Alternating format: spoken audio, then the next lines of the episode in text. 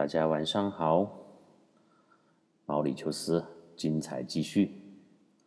上一次毛里求斯刚刚才开篇，应该还没有算开篇，因为我又废话了一大串我小时候逃票的经历。大家听了不知道觉得是不是很搞笑，也很无耻呢？对我还是觉得有点无耻。但是现在逃票太难了，几乎不可能，对吧？嗯，所以小时候的你一些经历就会教你长大以后怎么样去遵守最基本的社会准则和一些公共道德。那么我就是现在特别特别规范的遵守买票啊、公共秩序的呃维护啊这些东西。因为我从小的经历就告诉了我自己，有的东西底线就是不能碰，碰了会让你很难堪的。好吧，我们今天进入到毛里求斯。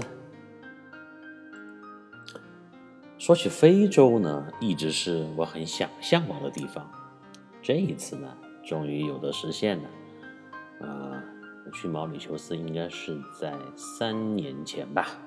二零一四年前啊，二零一六年的春节，呃，说起这个春节期间，也就是春节前夕吧，我特别喜欢往外面跑，呃，为什么呢？因为我们四川盆地到了冬天的时候非常的阴冷，温度很低，啊，就是你必须要穿羽绒服啊、毛衣之类的，很臃肿，像我们这种胖子一穿的多，就更加行动不方便，所以呢。我一般到了啊冬天啊放了寒暑假寒假嘛，就喜欢在外面去待个十天半个月，基本上就是往南边走啊，要么东南亚，要么南半球啊。我记得这个去澳大利亚、新西兰啊、毛里求斯、菲律宾、泰国、印度尼西亚啊、马来西亚，都是在。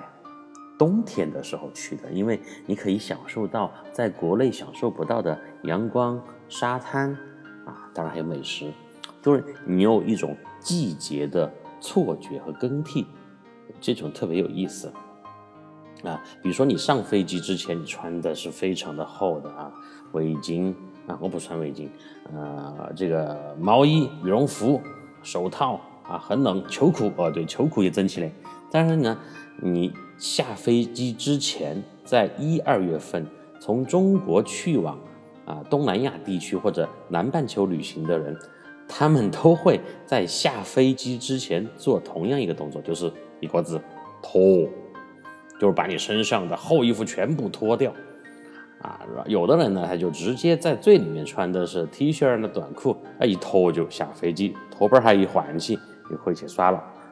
那么有的人呢，就是下飞机的第一件事情就是找卫生间，到卫生间里面去把厚衣服脱掉，把夏装换上啊，特别的爽。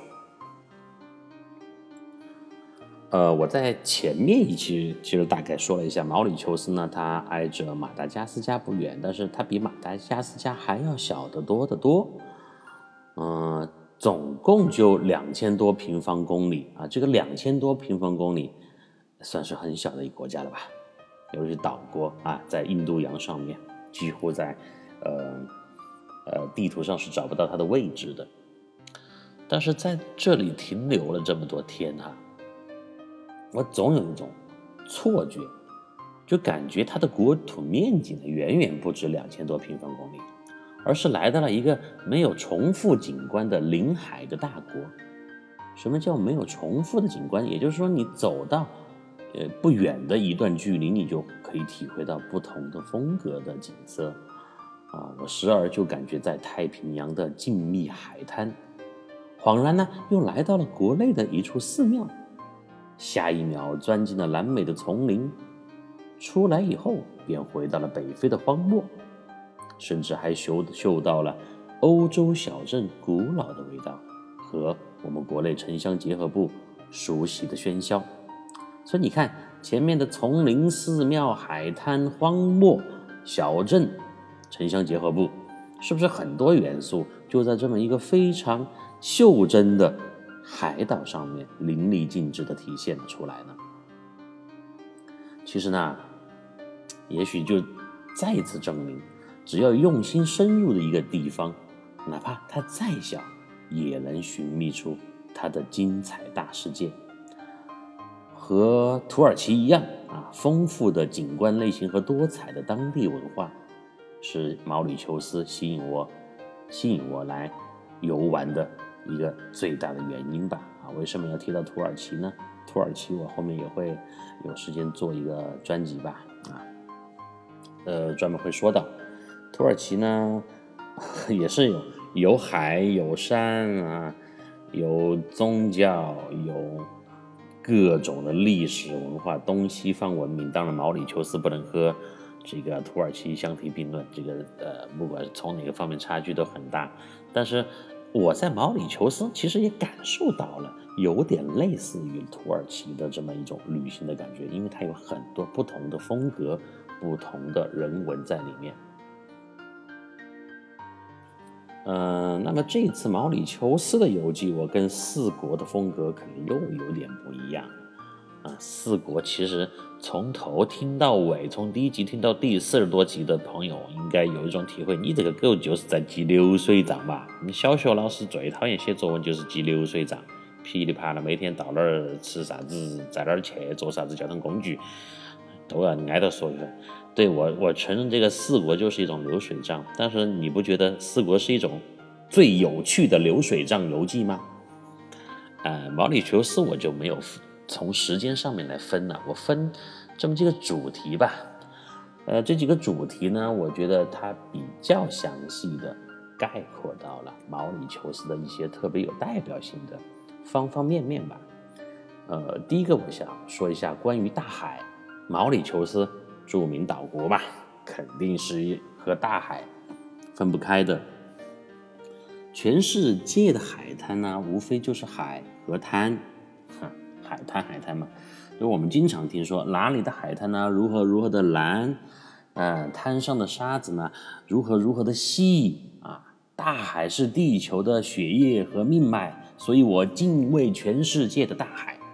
啊我到过几大洲和几大洋的海边，其实呢，我真心的觉得没有宣传口号里的如此这般的让人沉醉心碎。我也没有那种面朝大海，春暖花开，能够抛开一切烦恼忧郁的神奇的功能。啊那个是文艺的东西，夸张的东西，哪儿有啥子？我心头其实烦得很，我面朝大海，我就春暖花开，我就一切烦恼就抛在脑后了，没得那么凶。我面朝大海，有时候我只想跳进去，把自己闷死到里头。哼，还有一句歌词嘛，太经典了。如果大海能够带走我的哀愁，其实大海真的能够带走你的哀愁，那是因为你的心里。确实没有哀愁，你要装上烦恼、烦忧上路，哪怕你到了外太空，也没有什么能够带走的。人的内心才是最最重要的。啊，全世界的海滩呢，也许都是一样的，风格不同，海水的颜色不同，海沙子的那个颜色不同，这个我承认。但是，人们去这个海滩游玩呢，要么就是一头扎进水里。游泳，要么就是回身躺下，享受日光浴晒太阳。除了那个沙滩椅和遮阳伞上的不同标识，在我的眼睛里呀，大海都是了无边际的水天一色和永不停止的浪潮滚滚。那么毛里求斯呢也不例外啊，常规的玩法就是啊。基本一点的就是下海浮潜一下啊，戴个面罩，轰下去看下下面的这个啊珊瑚啊、鱼啊、水下的生物，哎，确实很巴适。为啥子呢？因为毛里求斯这个地方是珊瑚海嘛，珊瑚海它很透明，而且这个呃岛旁边的海水它非常的平静，它没有巨浪，就很适合你一个人在上头漂啊。不是说你是一个浮尸哈，不是一个尸体，就是很适合你在上面。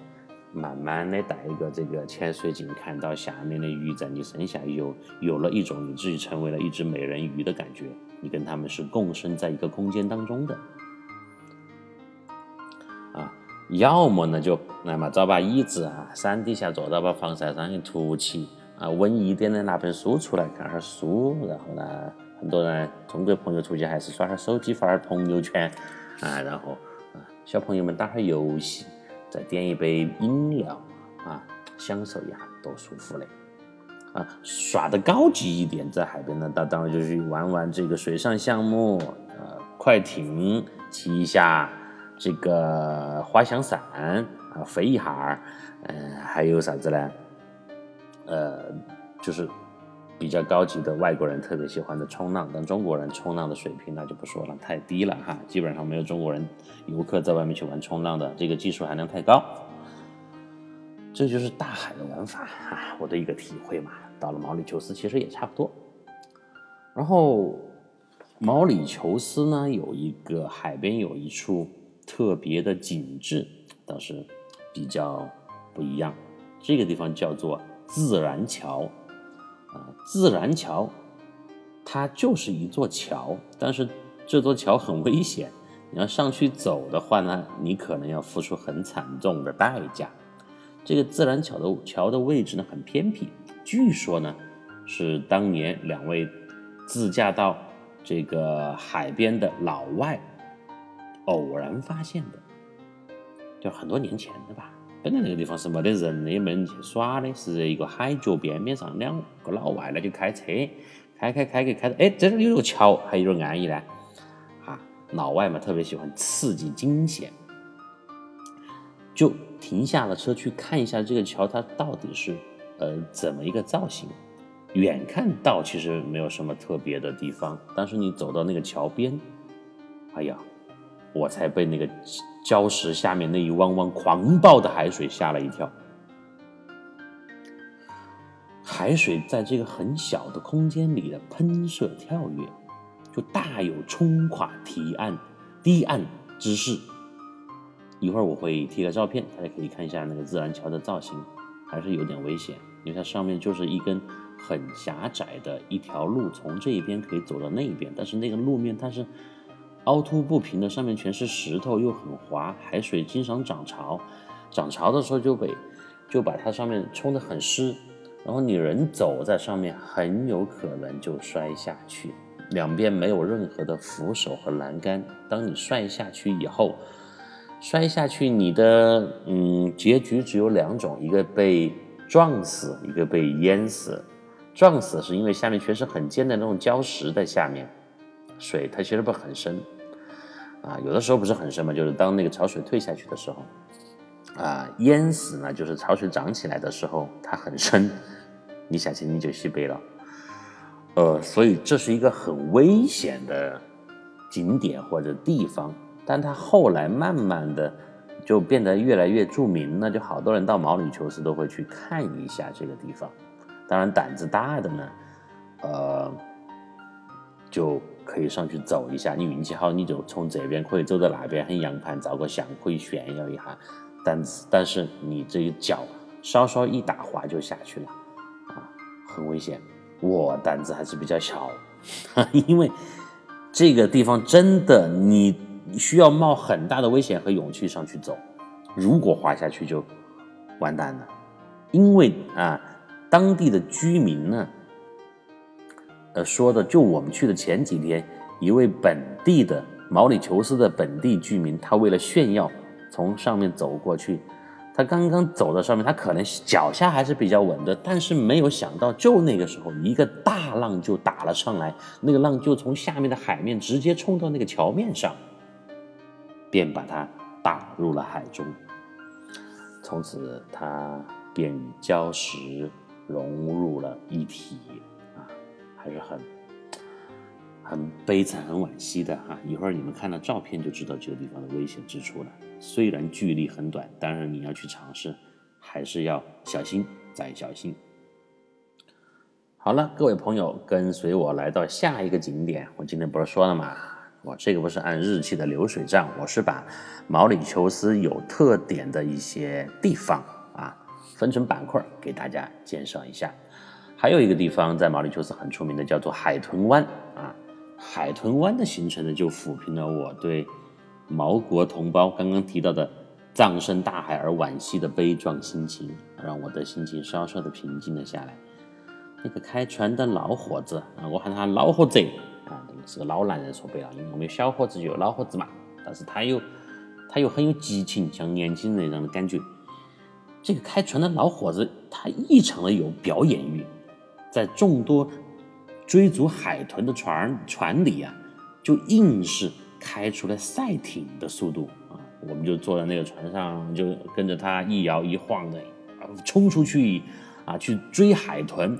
因为在毛里求斯这个地方，你要去看海豚的话，你必须要跟着一个老司机。这个老司机开船的水平要非常高，因为他知道哪里有海豚。突然一下冒出来，啊，然后他就会去追他，跟着海豚的路线，当然还需要用声音啊、食物去勾引那个海豚。啊，我觉得这个这个老司机他开船的水平实在是太高了，然后我也非常佩服他对那个海豚活动轨迹的熟悉程度。我第一次在原始的状态下、自然的状态下见到这么多扎堆的海豚。那海豚呢？各位画面感，记不记得我们经常在四国当中提到的一句话？来，同学们，画面感出来。那些海豚呢，它就一会儿又飞出海面，一会儿又消失到水当中去，就跳过去跳过来。但是我们看这些海豚的时候，不像我们在电视里面，它是一个相对固定、比较稳定的呃镜头。它因为我们要在船上，当穿了救生衣，它这个船又开得很快，那个船又一直上下的颠簸。你在颠簸的同时，你要去看那些海豚，这种感受啊，跟其他时候看的海豚又是不一样。这个海豚它跳出水面的时候，我就想起了一种我们儿时经常玩的游戏，叫做打地鼠，对吧？就像拿一个锤子直接敲杆敲下去，哼。这片海域的船呢，因为越往外面走，就我们就发现船越来越多，这些海豚们呢也越来越兴奋，就与来自世界各地的人们就互动，啊，呃，这个地方不同的人啊，那有不同的行为和举动，只穿着一条泳裤，砰的一下就跳下水，就与那些海豚互动，相互嬉戏的。基本上是白种人啊，白种人嘛啊，经常这个欧美人，一个是喜欢刺激，第二个水性比较好，他下去跳下去，他这个可以很快的游泳游过去跟那些海豚互动啊，然后紧紧的套上救生衣，慢慢的溜下水，手上再拿个 GoPro 疯狂拍照的呢，基本上就是黄种人，有嗯有我们中国人，有日本人。还有韩国人啊，也要下水，但是呢，就慢慢的缩下去，穿个救生衣，又想跟这个呃海豚互动呢，但是又怕死，就是这种感觉。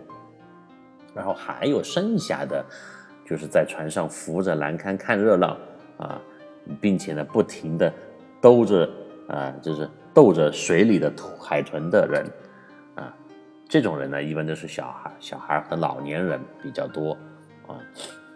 一般呢，就是啊，各个国家都有嘛。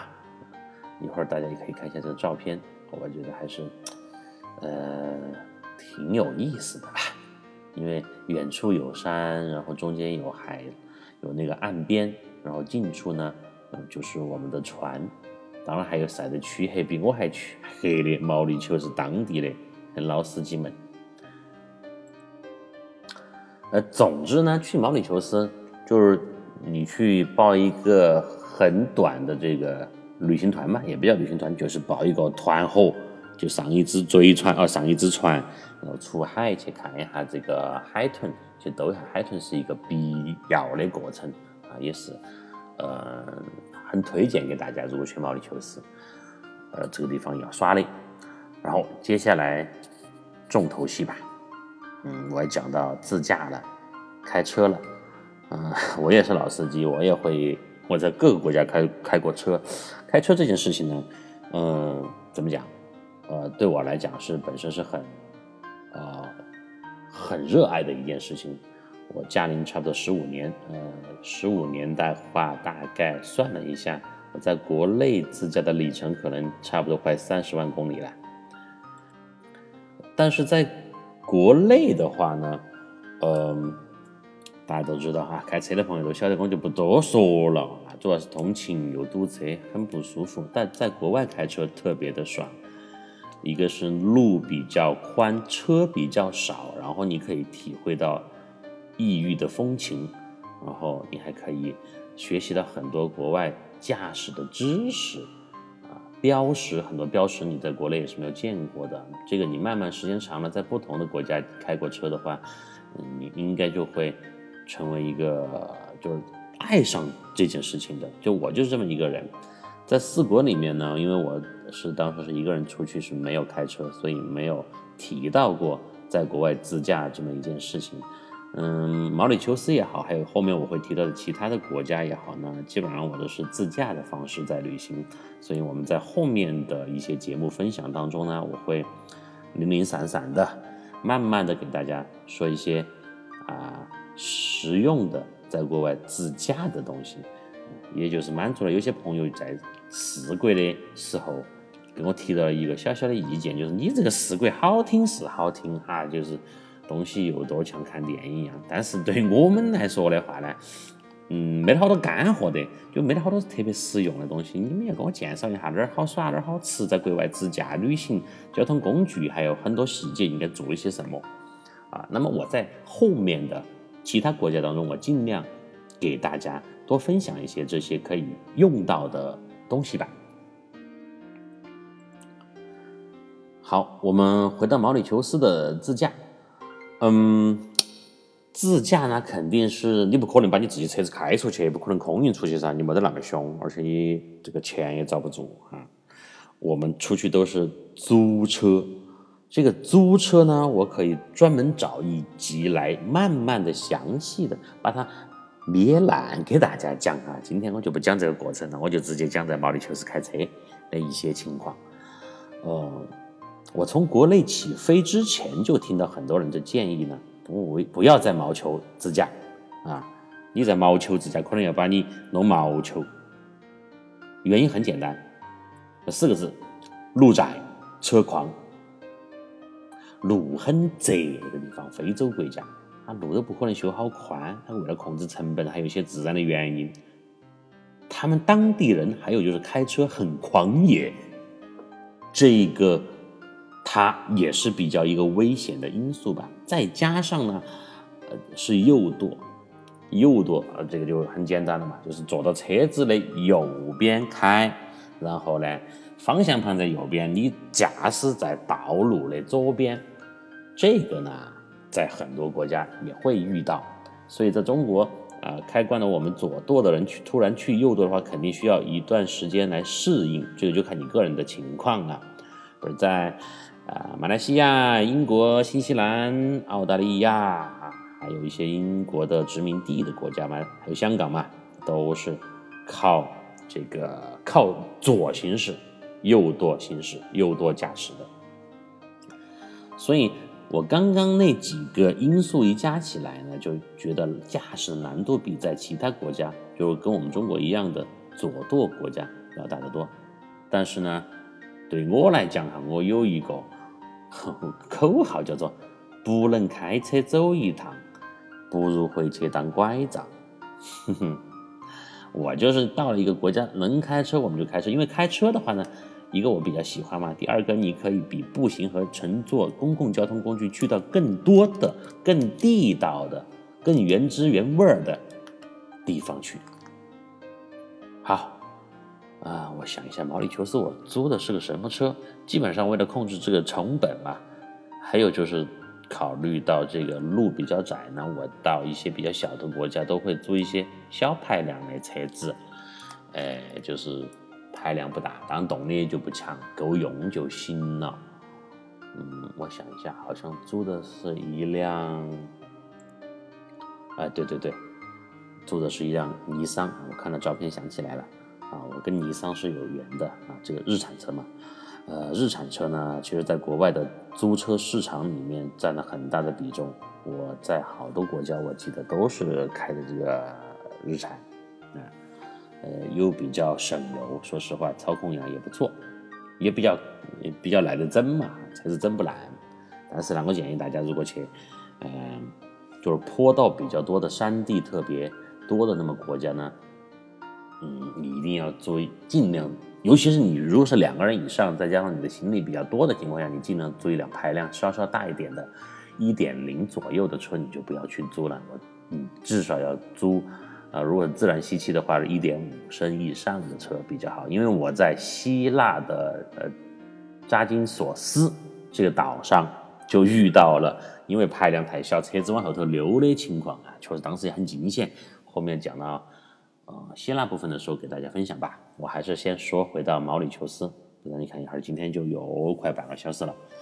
嗯，我在毛里求斯，呃，毛里求斯 拿上车，拿到车上路以后呢，呃，其实我才感觉到人们的建议，就刚刚我们提到的，不要在毛球自驾，是有夹子的。为什么？我来说一下毛里求斯的这个路况的问题。那个全国的百分之九十的道路。它就只有都只有两个很狭窄的车道，没有超车道，大家明白意思了？就是只有两个车道，没得超车道，而且两个车道很窄。而且呢，毛里求斯因为有山地嘛，有沿海的，它基本上都是那种沿海和山区的公路，并且呢，他们这个当地的公交车，一会儿我看有没有照片啊。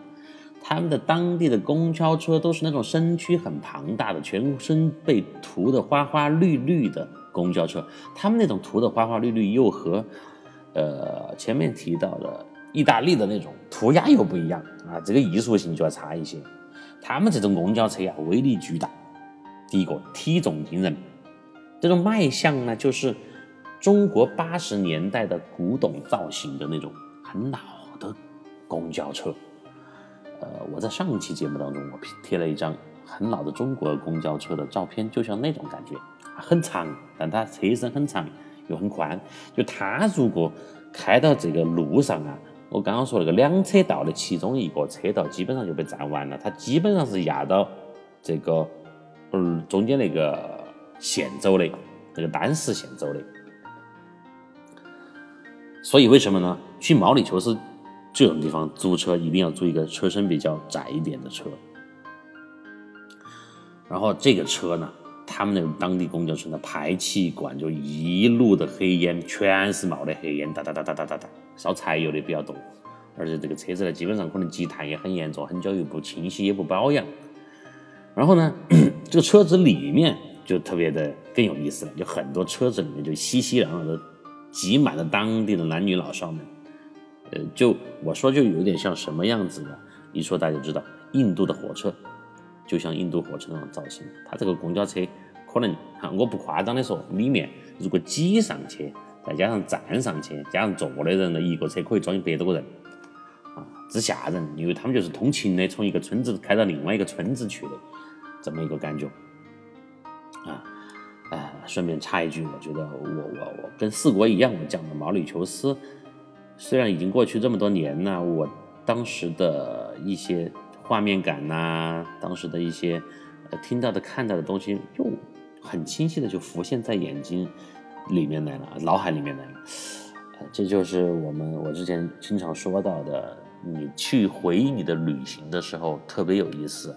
你可能平时太忙了，你根本就没想起你好久还去了一趟那儿耍。但是当你真正真正坐下来去思考、去想的时候，嘿，所有的东西全部都想起来了，啊，特别的有意义，啊，也也很有回味的感觉嘛。最恐怖的那个毛里求斯的公交车的司机们，我貌似就没有看到过他们到站的时候刹过车。啥子意思？就他们到公交站的时候，他根本不得先就慢慢的把速度降下来，他就是低隆块还有十米、二十米的时候，砰的一下给你把车子急刹下来。我不知道里面的人是怎么这个没有摔出来的啊！而且，就是我与他们错车的时候，我刚刚不是讲了吗？这个车道很窄，我开个小车，我跟他们这个呃大车错车的时候，我估计中间的话，可能只有五到。五五厘米左右的距离，就我那个后视镜就插到他们车身过去的，啊，所以经常我一个很小的车，他们一个很重很大的车迎面而来跟我错车的时候，当时我还是在路的左边开右躲嘛，对不对？啊，他们是在另外一面向我冲过来的时候，我很有那种错觉，经常有被掀翻的错觉。照照照，这个车子，对不对？轰的一下给你开过来，就把你挤到去甘蔗地里面，或者把挤到海头去的感觉。最恐怖的是，这个后视镜啊。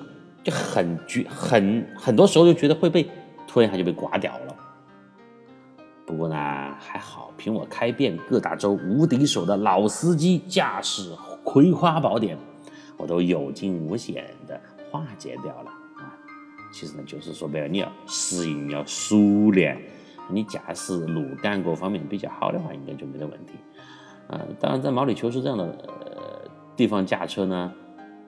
肯定很多朋友跟我有一样的经验和体会嘛，就是我们叫做坚定的自驾公路旅行者们，我们在这样的地方开车，就再一次积累了经验，而且呢，可以给其他还要想要去自驾的朋友提供一些攻略啊，继续的丰富自己的驾驶生涯。我呢，还是始终坚信一个行走的信条。在路上，无论是方向还是速度，都要由自己把握。就是方向你走哪儿去，自己说了算，不要听导游的，不要跟到人家去。啊，速度呢，当然，呃，开车的话，你更可以去把握这个速度，想快就快一点儿。啊，快一点儿！比如说你追海豚呐，或者迎到那个海风，在海岸线上自驾，那种感觉爽得不得了。当然，你还是最好是把音乐打开，放点动感的这个歌曲，感觉更爽啊。然后啊，然后呢，你如果要看夕阳的时候，或者你在山里面穿行的时候，想要去感受一下自然清新的味道，你可以把车速慢慢的放下来，再放一首比较轻缓的音乐，跟着你。去穿行在这个山路之中，也是特别棒的感觉啊！这就是速度跟方向要自己把握，人生的偏执呢，才会带给我们惊喜和纯粹的体验。我想自驾这件事情也算是我本人的一种偏执嘛，因为自驾我看到了可能其他很多人他看不到的东西，好吧。时间的关系，我们今天毛里求斯就分享到这里。下一次呢，呃，我将继续给大家分享路易港的故事。路易港是一个地名，是毛里求斯的首都。我在路易港这个地方呢，就遇到一个很尴尬的事情，当然跟开车也有关系。到时候大家再听我慢慢吹吧。OK，今天就这样，拜拜。